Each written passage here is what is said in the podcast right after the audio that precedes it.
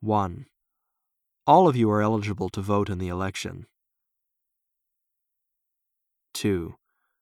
Let's discuss this complicated issue to reach an agreement.